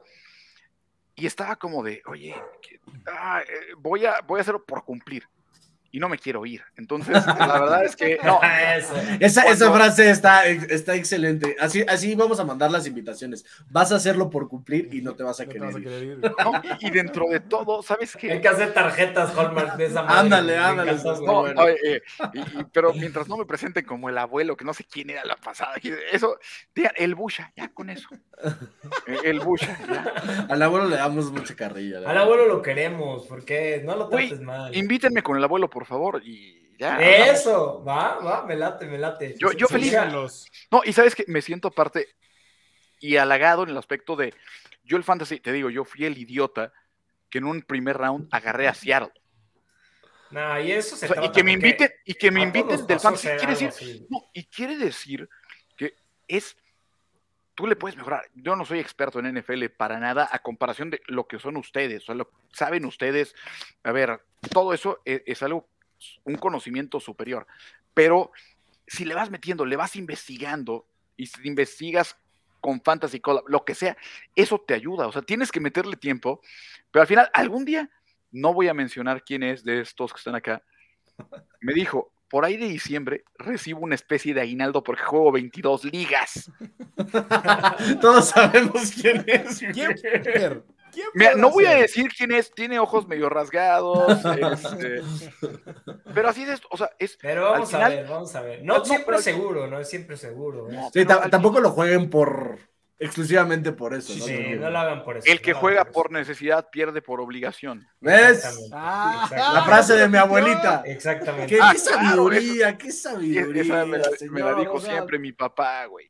Pero a, lo que voy es, tú juega, diviértete, pero si estás en algo, y eso, ahí, va frase de mi papá. Cuando yo iba y me llevaba al golf, güey, yo, yo ni sabía nada, güey, yo estaba ya aventando los bastones porque era malísimo, güey. Y me decía, ¿qué estás haciendo ahorita jugando golf? ¿Estás haciendo algo en este momento que sea mejor que esto? No, pues juégalo bien. bueno, si le vas a meter al fantasy, métele bien, investiga. Exacto, como en todo. E ilústrate con Fantasy Collab.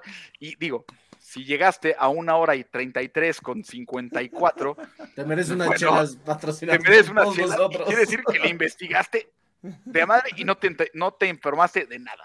Me lo pueden ver en partes, ¿eh? O sea, lo pueden ver en partes, no pasa nada.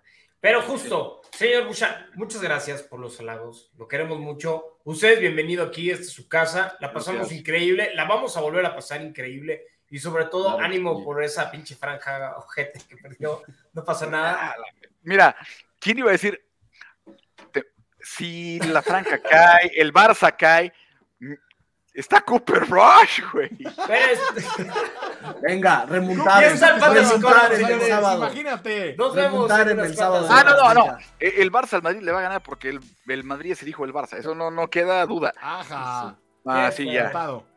Pero vámonos ya. Vámonos ya. Ya lo Se acabó el Fantasy Collab. Hasta la próxima. Pero volveremos.